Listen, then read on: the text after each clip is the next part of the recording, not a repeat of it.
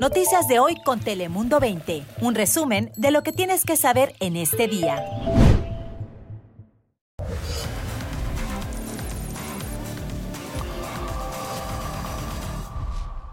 Hola, ¿qué tal? ¿Cómo estás? Te saluda Fabián Bozas. Feliz inicio de semana y bienvenidos una semana más aquí a tu casa, a Dale Play. Ya sabes que aquí te contamos las noticias más relevantes de las últimas horas que necesitas saber en todo el mundo y también las noticias, por supuesto, de nuestro estado de California. Así que comenzamos con nuestro top 5 de hoy. Bienvenidos.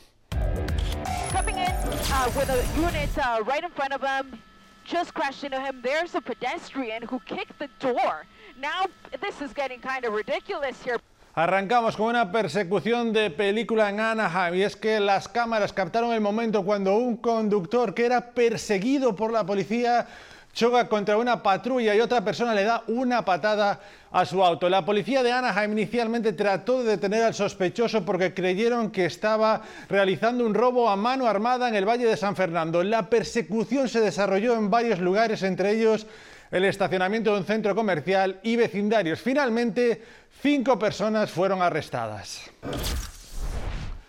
Muchos de nosotros todavía seguimos impactados con las imágenes y los sonidos del susto que pasaron los pasajeros del vuelo de Alaska Airlines con destino a Ontario, que en pleno aire a miles de pies de altura perdieron parte de una puerta. Este lunes supimos que el tapón desprendido de la puerta de un avión en pleno vuelo, atención, fue encontrado en el patio trasero de una vivienda en Oregon. De acuerdo con funcionarios de la Junta Nacional de Seguridad en el Transporte, haber hallado ese tapón podría ser clave para la investigación de lo que pudo haber causado el desprendimiento de dicha parte. Además, recuerde comprobar su vuelo si va a viajar en Alaska o United Airlines, ya que algunos vuelos nacionales e internacionales se encuentran cancelados por orden de la Administración Federal de Aviación. Las cancelaciones han afectado a más de 50.000 pasajeros.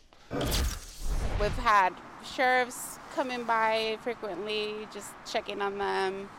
En San Diego fallece una persona después de un incendio en una casa en Spring Valley. Los bomberos recibieron una llamada a las 4 de la mañana, les tomó 5 minutos para llegar a la escena. Inmediatamente empezaron a evacuar a los vecinos alrededor. Sin embargo, esta no es la primera vez que se ven las autoridades en este domicilio, ya que la, propia, la propiedad está abandonada. Algunos vecinos nos contaron que el alguacil ya había advertido que la casa podría ser un peligro de incendio, dejando a los vecinos angustiados. Finalmente se consumó la tragedia.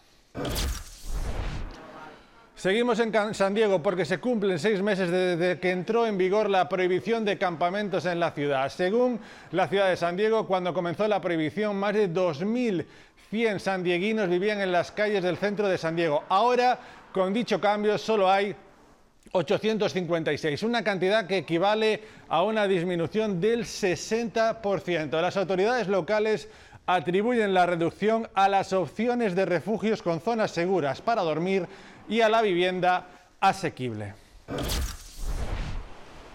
Y el azote de los fuertes vientos no han dado tregua en el sur de California, provocando una serie de estragos en toda la región. Varios árboles fueron derribados por las poderosas ráfagas de viento. En el área de Los Ángeles, por ejemplo, un árbol cayó en North Hollywood sobre un auto que afortunadamente no hubo heridos y otro árbol también colapsó sobre un popular mercado al aire libre en West Hollywood. Aunque hubo pérdidas materiales, lo más importante es que no se reportaron heridos.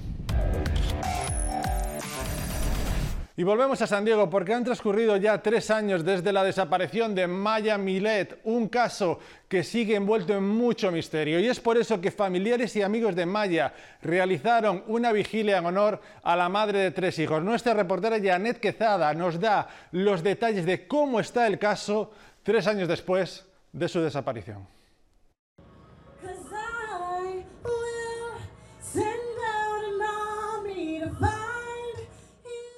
Con velas, oraciones y alabanza, la familia de Maya Milet y sus amigos se reunieron para honrar su memoria.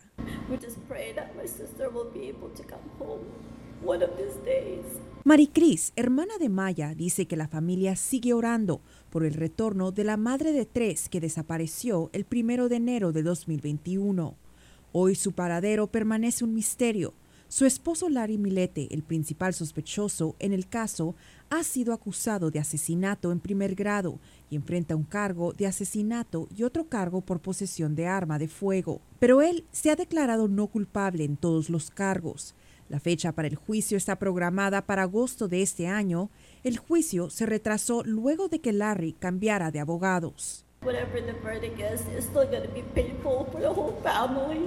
Maricris agrega que cual sea el veredicto, aún será doloroso, ya que Larry ha sido parte de la familia por casi 20 años. Richard Roulette es cuñado de Maya y dice que están enfocados en encontrar a Maya, encontrar respuestas y buscar justicia. Uh, we've all become together and, and we've all became a team of just searchers and Richard agrega que la familia se ha convertido en un grupo de búsqueda y que Dios les ha traído ángeles a sus vidas. La familia está planeando otra búsqueda para Maya este mes. Están pidiendo la ayuda del público para proveer perros que ayuden con sus esfuerzos de búsqueda. También están orando para que la verdad salga a la luz. You know, we believe as a community that if we come together in prayer, Una amiga de la familia dice que la oración ha sido una fuente de fuerza y resiliencia para toda la familia.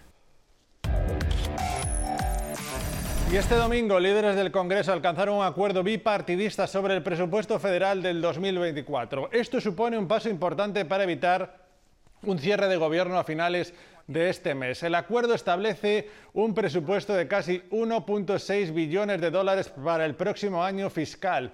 Cabe mencionar que esto es solo una propuesta, todavía falta que el Senado y la Cámara de Representantes aprueben esta enmienda. Además, aún continúan las negociaciones sobre presupuesto adicional para Israel y Ucrania. Republicanos piden que se destine más dinero a reforzar la frontera y reducir el flujo migratorio antes de enviar fondos adicionales a las guerras en el otro lado del mundo. Y precisamente en los últimos días tuvo lugar varios intentos de cruce ilegal de migrantes a través del Océano Pacífico en nuestra frontera y uno de ellos acabó en tragedia. Nuestra compañera Cintia Gómez está en playas de Tijuana. Nos cuenta lo ocurrido. Adelante, Cintia. Así es, muy buenas tardes. Fueron dos casos en donde participó la División de Rescate Acuático durante este fin de semana aquí en el muro fronterizo, dos casos que involucran a migrantes y en donde lamentablemente en uno de ellos uno pierde la vida en este intento de cruce hacia Estados Unidos. El primer caso ocurrió el pasado sábado en donde una persona de origen ecuatoriana cruzó, logró cruzar hacia Estados Unidos, estaba atrapado en el del lado de Estados Unidos en el muro, en la malla metálica, sin embargo fue arrastrado por la corriente y rescatado afortunadamente con vida por los salvavidas de Tijuana. El segundo caso fue similar, también cruzó, sin embargo fue arrastrado por las corrientes, por las olas, ahí en esta zona del muro y resultó que fue encontrado ya sin vida aproximadamente unos 400 metros hacia el sur, en donde lamentablemente pues ya fue declarado sin vida por la Cruz Roja, es un hombre de origen mexicano. Las autoridades siguen haciendo énfasis en la importancia de no cruzar el muro de manera irregular y sobre todo exponiendo la vida justamente en esta zona que es de suma peligrosidad por las altas corrientes, la marea, en esta ocasión también el alto oleaje que se tiene ahorita por esta alerta aquí en la zona costa y también pues exponiendo su vida no solamente la de los migrantes que intentan este cruce, sino de aquellos que están realizando las labores de rescate. Aquí en la zona hay presencia policíaca, hay presencia también de la Guardia Nacional e incluso de la Marina. En diferentes horas del día se están haciendo estos rondines para tratar de inhibir estos cruces irregulares aquí en playas de Tijuana. Hasta aquí el reporte, regreso contigo. Muchas gracias, Cintia. Y seguimos con temas de frontera, porque esta historia, desde luego, es para no creer. Un matrimonio estuvo separado durante una década después de que las autoridades migratorias rechazasen la solicitud de residencia del marido por los tatuajes que tenía en su cuerpo. Increíble. Lourdes Hurtado tiene los detalles de esta sorprendente historia. Siento decepción y siento desesperación y frustración porque yo sé la verdad. Es abogada y ciudadana estadounidense, pero Sandra Muñoz no comprende cómo las leyes no le permiten pelear la decisión de autoridades migratorias que la han separado de su esposo Luis Asensio por casi una década.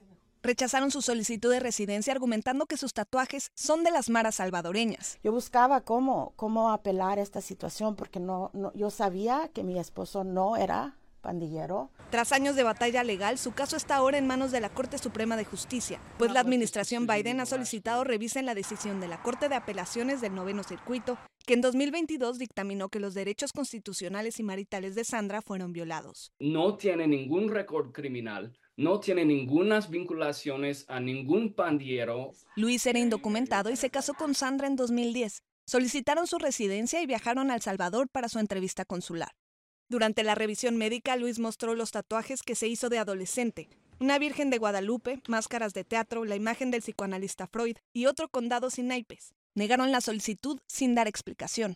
Al fin de 2018 dieron esta razón que por sus tatuajes, pero ya pasó el deadline para enfrentar decisión incorrecta. En su petición al Tribunal Supremo, la administración Biden argumenta que un inmigrante no tiene derechos constitucionales en cuanto a su aplicación para una visa, mientras que el noveno circuito concluyó que Sandra como ciudadana tiene derecho a que se revise la aplicación de su marido. El gobierno impugna que esto entre en conflicto con su autoridad. De tomar el caso tendrá implicaciones directas en la discreción de autoridades consulares. Esa discreción tan amplia es, eh, para mí, necesita límites y necesita definición y necesita que se pueda revisar de alguna manera.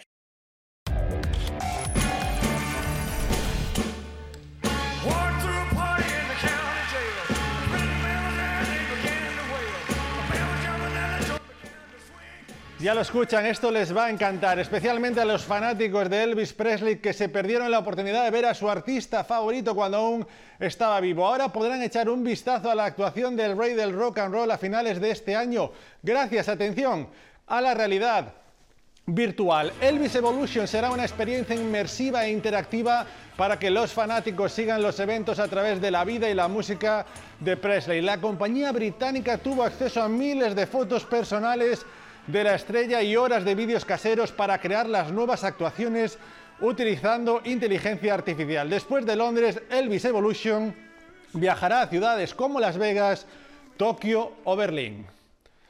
¿Qué les parece? Leyendas que ahora reviven gracias a la inteligencia artificial. Tremendo. Nosotros acabamos aquí, dale play. Gracias por acompañarnos. No te olvides seguirnos en todas nuestras plataformas de Roku, de Google Play y también de Apple. Y también, lo sabes, ahora estamos en formato podcast disponibles en todas las plataformas de audio. Nos vemos mañana. Cuídense mucho.